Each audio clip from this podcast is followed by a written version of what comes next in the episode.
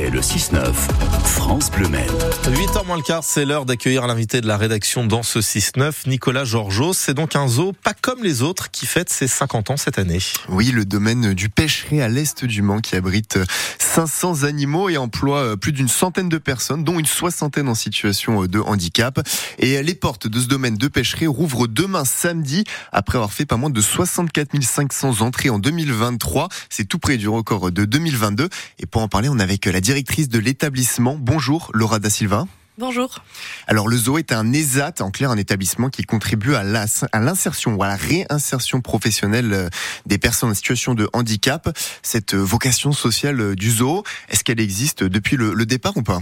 Oui, tout à fait. Il faut savoir que historiquement, le domaine de pêcherie a été créé par le Secours catholique et que euh, le but a toujours été euh, d'aider des personnes en situation de handicap à se euh, professionnaliser, à leur donner une posture professionnelle et des compétences pour grandir en fait ensuite dans le milieu ordinaire. Et donc, comme c'est un énorme domaine, hein, on est sur 145 hectares au total. Il y a plusieurs sites, plusieurs ateliers qui sont développés, dont le parc animalier. Et comment est-ce que ça va s'exprimer au quotidien justement cette insertion ou réinsertion professionnelle? Eh ben, donc on accueille une vingtaine nous de soigneurs en situation de handicap qui sont encadrés par trois monitrices euh, soigneuses, donc ont des compétences de soigneuses animalières et qui sont formées en interne en tant que monitrices pour les accompagner et qui effectuent les tâches en fait quotidiennes hein, du métier de soigneur animalier. On est aussi en partenariat avec euh, d'autres zoos du milieu ordinaire euh, pour faire des échanges et pour qu'ils fassent des stages de perfectionnement.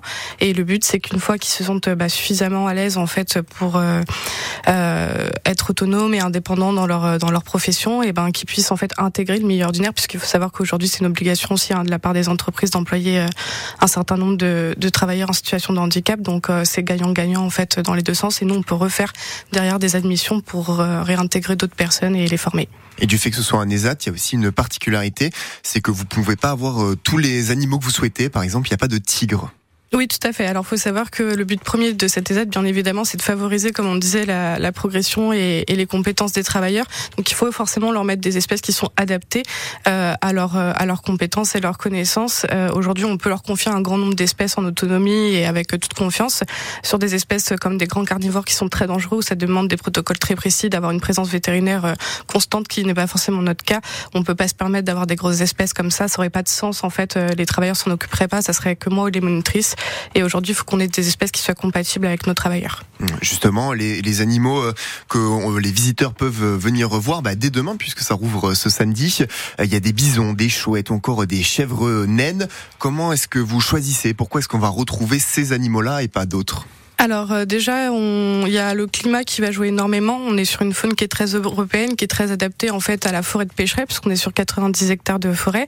Ensuite, bah, forcément, comme je disais, la compatibilité avec euh, les travailleurs. Et euh, je pense que le troisième critère, bah, particulièrement pour moi qui suis à la tête du zoo maintenant, ça va être aussi la conservation et l'intérêt d'une espèce en fait sur sa disparition dans la nature.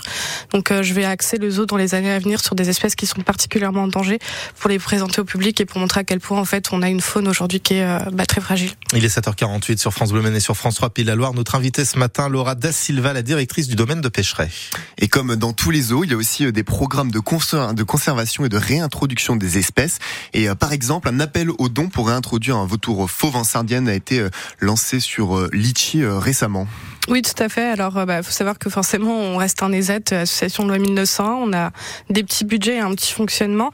Euh, là, on a un transport qui nous coûte 5000 euros, donc on a fait appel à la générosité des gens pour nous aider dans cette mission, euh, parce qu'on veut pas justement, à cause d'un manque de moyens, euh, bah, négliger cette cette conservation et cette réintroduction qui sont très importantes. Donc, euh, notre vautour va partir là dans les semaines à venir. on a déjà fixé la date pour que bah, puisse être réintroduit en Sardaigne.